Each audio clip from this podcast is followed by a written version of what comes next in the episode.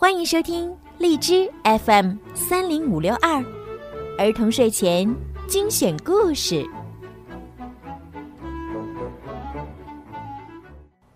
小朋友们，你们好，欢迎收听并关注公众号“儿童睡前精选故事”，我是小鱼姐姐。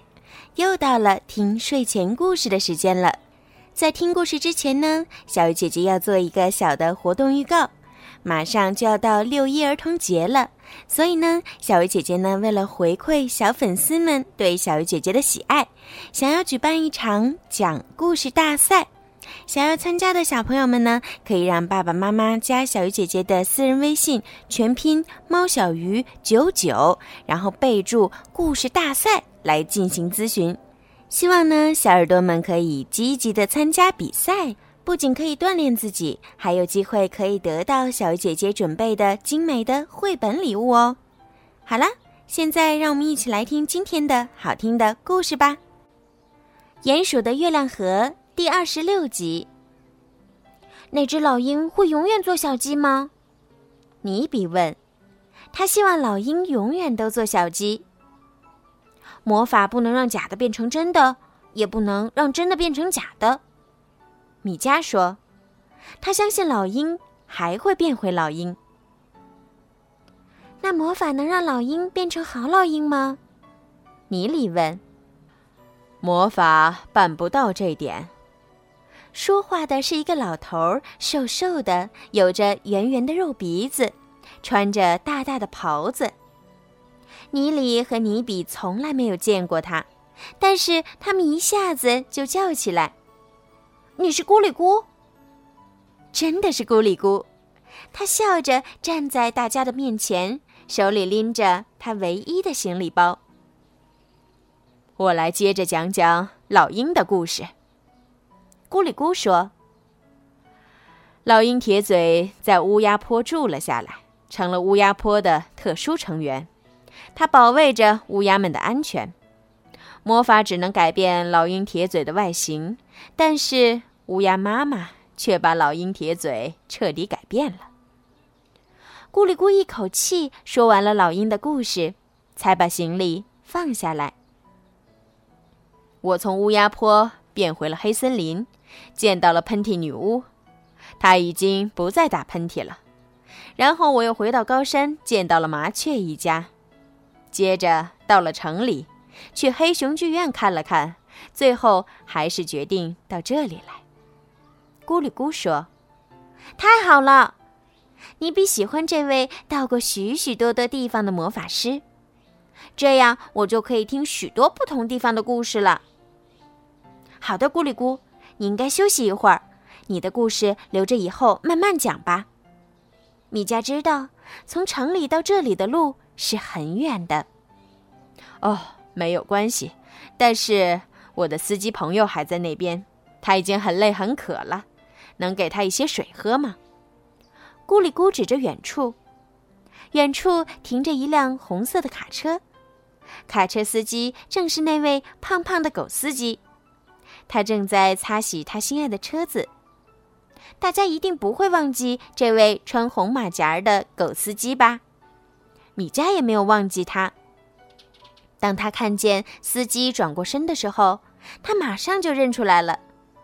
啊，真想不到是你啊，狗先生！真想不到月亮河这样美丽，我是第一次来这里。狗司机说：“啊，是的，月亮河太偏僻了，没有司机认识的。”米迦想起当年的事情。不，很多司机都来过月亮河了。月亮河早就是一个很有名的地方了。狗司机说着，捡起一块圆圆的卵石。这里的卵石都是这么好。大家听到了都很高兴，每人都捡了一块卵石。这一块块的卵石啊，都是从高山一直滚到了这里。它们被水冲洗得光滑圆润，带着一路的欢乐来到了月亮河。每一块卵石里都藏着一个美丽的传说。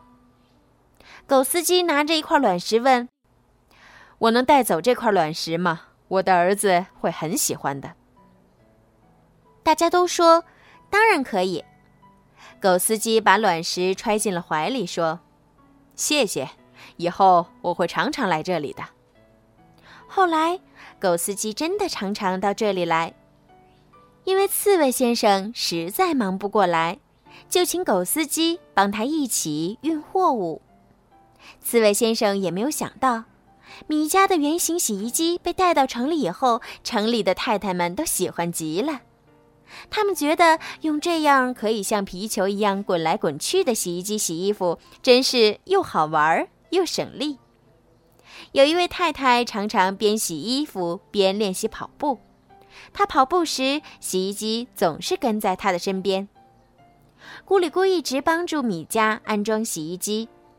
当米家继续发明新的东西时，咕里咕还会像以前一样。用卵石、树枝等等变出零件，让米家做实验，然后再去买真的零件来安装。他愿意永远做米家的帮手。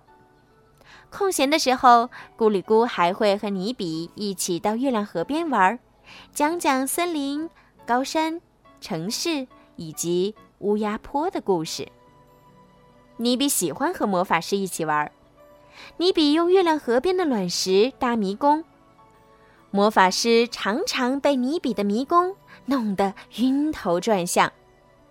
尼比还会搭没有屋顶的城堡，然后邀请魔法师去做客。魔法师在城堡里给尼比讲了很多奇奇怪怪的故事，有一些是好玩的，也有一些是惊险的。最好玩的当然是他自己顶着鸟窝的故事了。讲完后，咕里咕会摸摸光头，想念起麻雀爸爸和麻雀妈妈。而最惊险的，就是森林里那些女巫的故事了。如果你在森林里遇到一棵打呼噜的树，那八成是遇到了呼噜女巫；如果打喷嚏，那就是喷嚏女巫了。说起喷嚏女巫，咕里咕说：“有一点可以肯定，喷嚏女巫已经不再打喷嚏了。如果她还打，那也是她闹着玩玩，故意打的。喷嚏女巫打了几百年的喷嚏，打得下巴都酸了。其实呢，只要用围巾和礼帽取取暖，就可以不再打喷嚏了，就这么简单。有些事情。”就是这么简单，没有比这样的生活更加适合这位魔法师的了。好啦，小朋友们，今天的故事就讲到这儿了。希望小朋友们可以喜欢今天小鱼姐姐为你们讲的故事。还有啊，请记得多多的帮小鱼姐姐点赞、转发和评论，这样呢，就会有更多的小朋友可以听到小鱼姐姐讲故事啦。好啦，孩子们，晚安。